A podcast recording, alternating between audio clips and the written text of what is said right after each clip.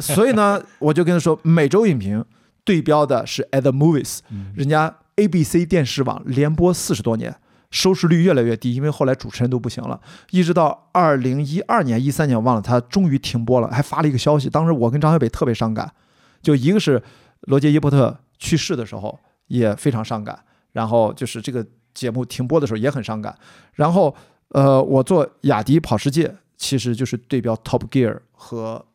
贝尔的荒野生存。我觉得你看雅迪跑世界，从一四年到现在有几十集啊，几十个小时在 B 站上，你一搜雅迪跑世界。它就是一个单人的相声节目，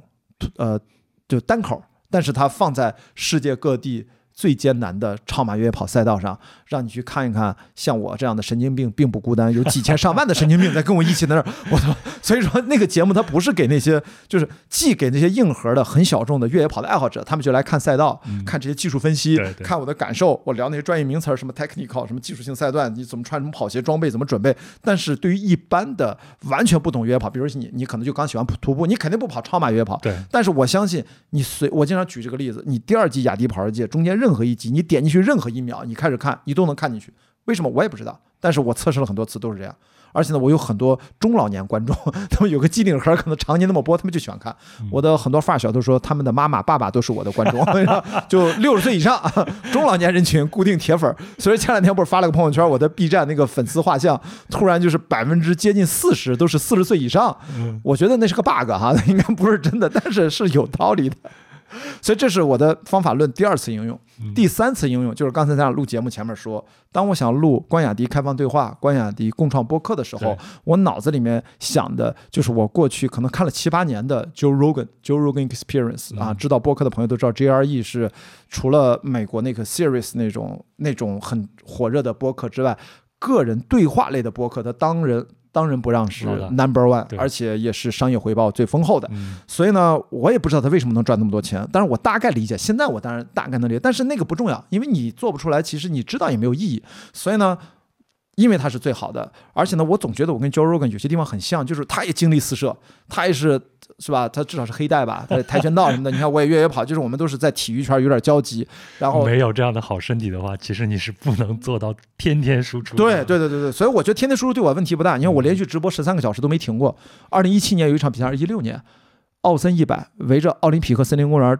跑十圈，一共一百零七公里。那个比赛我是联合出品方，我负责宣传。我就在奥森那个起点，就就大家都会经过一个点嘛，搭了一个玻璃间，我在里面从早晨六点直播到晚上。七点十三个小时，请了二十六波嘉宾，每人半小时，然后各行各业，当然有比赛的冠军啊，完赛的运动员啊，有比赛相关的，也有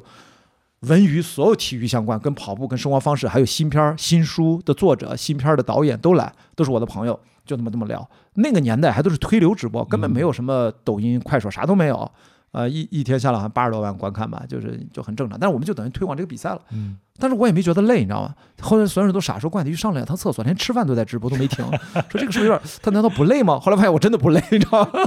所以这个第三个第三次应用就是这次我对标 Joe Rogan，我们不怀疑，不去去想他为什么这么做，我们先把他的一些外在的形式学过来。嗯。比如一对一对话、三镜头的机位、剪辑、瞬剪，然后他的标题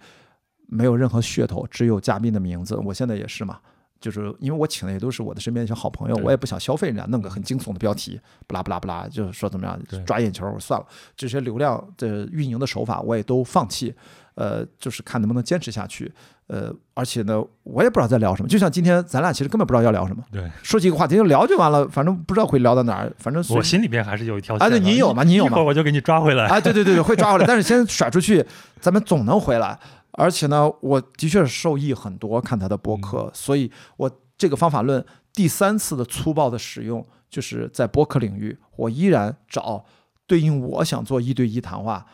做的最好的，我最喜欢看的，而不是说我刻意的模仿，但是我真的看了很多呀。我从差不多一五一六年那时候就开始看，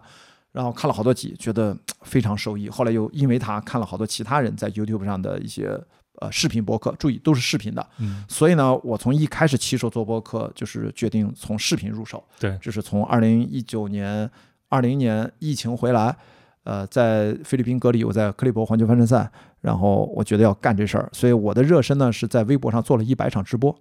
每每场四五个小时、五六个小时都有，就是我聊天儿，然后大家有时候连线进来，那时候还没有连麦这个功能。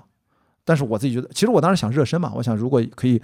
见招拆招，如果要反复的跟大家去这么沟通，而且我能聊什么的，我也不知道。我当时做了很多主题，做了很多系列，哎，我觉得还行，这个状态差不多了。然后我就开始录了，六月份开始录，八月份测试了几场，一直到年底再测试，到二零二零年的一月份才算正式的上线了第一期。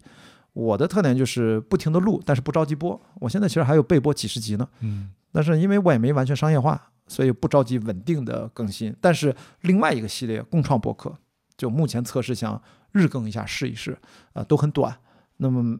开放对话都很长。嗯、我其实觉得播客可能，我我我这没跟谁聊过啊，以我的观察和我的体验。啊，很多商业化的播客都要四十分钟、一个小时。我肯定是属于你的这个长播客的这种用户的，我我会比较多的听你那个对话的那一系列。对，就是我觉得有些对话呢，我也不知道为什么，他经常就在两个小时以上，可能才会到达一个状态，聊出一些不一样的东西，甚至三个小时。嗯 Joe Rogan 他的节目经常就动辄就三个多小时，你也不会觉得中间有什么停顿、疲惫或者他们状态不好。我觉得这就是人家体力好，而且真的是擅长这种思想碰撞，以及他的受众，你看他的评论区从来没有喷子，这点是很了不得的。就是这就是我觉得中国大家都不认同，没有关系，可能就是因为太早了。但是我不能等到中国都 ready 了我才做，那这个对时候也轮不上我。嗯所以我经常说视频播客这件事，我就推两个概念，一个叫视频播客，一个叫共创播客。共创播客就是，比如说咱俩现在开个 Man Club，嗯喜马拉雅就 Clubhouse 那种，对，搁在这儿听，大家谁想问问题问，打开也能加入，咱俩嗯都可以。就是它不是两个人很有限定，它是开放式的。我就在推这两个概念，我觉得我甚至夸张的讲，越多的人反对，就证明这件事情未来 成功时候它的回报就越大。嗯不用管他们，呃，因为美国这么成功的东西，我们按照互联网的那种时间胶囊的理论，在中国以中国的本土特色的这种国情，让它火起来，再来一遍，它是时间问题。对，只不过说可能不完全跟人家一样，但是那个核内核是还是那个内核。所以我现在看到国内去年啊播客这么风风火火。都做音频，我其实从头就没理解，我也不是播客圈的，嗯所以我就按照我的自己的做电影的思维，你是一脚踹开了播客圈儿这个门，但是用的是另外的一种方式。对，就是我不管国内怎么什么规矩，或者嗯不管国内这些老播客人怎么做播客，其实根本不影响我。所以我有时候跟一些老播客，我就不说名字啊，跟他们聊，我觉得有些人是很开放的，有些人就明显就分两波，就很抵触，就觉得播客就应该是音频的。嗯。我就说，嗯，好吧，我说音频的其实是我录下来了之后特别简单，用 QuickTime 打开，嗯，然后另存为一个音频，然后音频我的博客就这是我的音频博客，然后嗯而且还有一个点就是不剪辑，因为我发现我看 Joe Rogan 都是不剪辑的，所以我很长时间一直以为播客就是不剪辑的。然后在那个群里面，你记得我是吧？在那个群里面有了讨论，我才知道原来播客是要剪辑原来我们，都是精修的，你知道吗？我都完全不知道。但是我在播客我发现我从来没有剪过，也还 OK 啊。今天咱俩聊之前，我在路上我还在想，我骑着我的电动车，我在想跟你嗯聊天啊，咱俩肯定能飞得很很远。嗯、但是最后我剪不剪呢？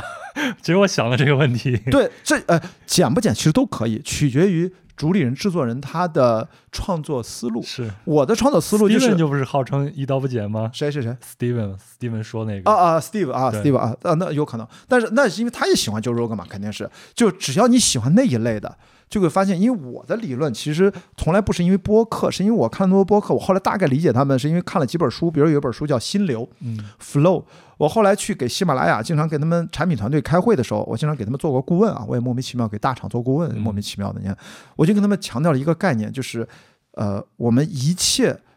都是为了心流体验。而且呢，我给出一个观点，就是我的观察和切身感受是心流即内容，就是我们俩在聊天，最后其实营造的是一种让大家忘记时间的那种感受力，并不在于你讲的内容一定说我是来上课，还是我要我要得到一种什么得到感我非常就是排斥这种上课的这种感对觉。嗯啊，还或者说。要不就强调特别强的得到感，我说你去得到嘛，得到上面的课都有得很强的得到感十，五分钟以内，对对得到很多。还有人强调的是一种，我也不完全相信那种陪伴感。嗯陪伴感就是传统播客，就是闲聊天儿，真的是闲聊天儿。对，我觉得今天咱俩没有那么闲，我觉得还是，比如说刚才我已经在这儿，我不知道聊了二十分钟了，就是我觉得它是有效信息的，呃，密集性的组合输出。嗯然后呢，让你觉得没有我在呃，故意的没事儿找事儿，没话找话。所以呢，由这些东西，它总有另外一个状态，会让你让你大脑自然的释放这种啊、我不知道那个叫伽马波还是叫什么阿尔法，我忘了是那种波形，然后让你进入到一种全神贯注就听进去了，然后忘记了时间。所以我想说，真正的对话核心是从两千年前，甚至更古老。几十万年人类走就是直立行走的进化，我们在山洞里面打完猎，晚上睡觉前弄一个会掌握了火之后，我们永远在墙壁上那个影子进行表演。我们是今天白天怎么打猎的，大家在通过语言简单的语言迸发了，就是突然一个因为一个喉结一个什么什么的一个基因的变异，最最好的魅力吗。对，这个对话它实际上是在传承我们的智慧，呃，收集所有人的共同的记忆。它其实是在这方面，它对我们是骨子里面需要的。只不过说是两千年前有了现代文明的初始，那就是整个我们有了文字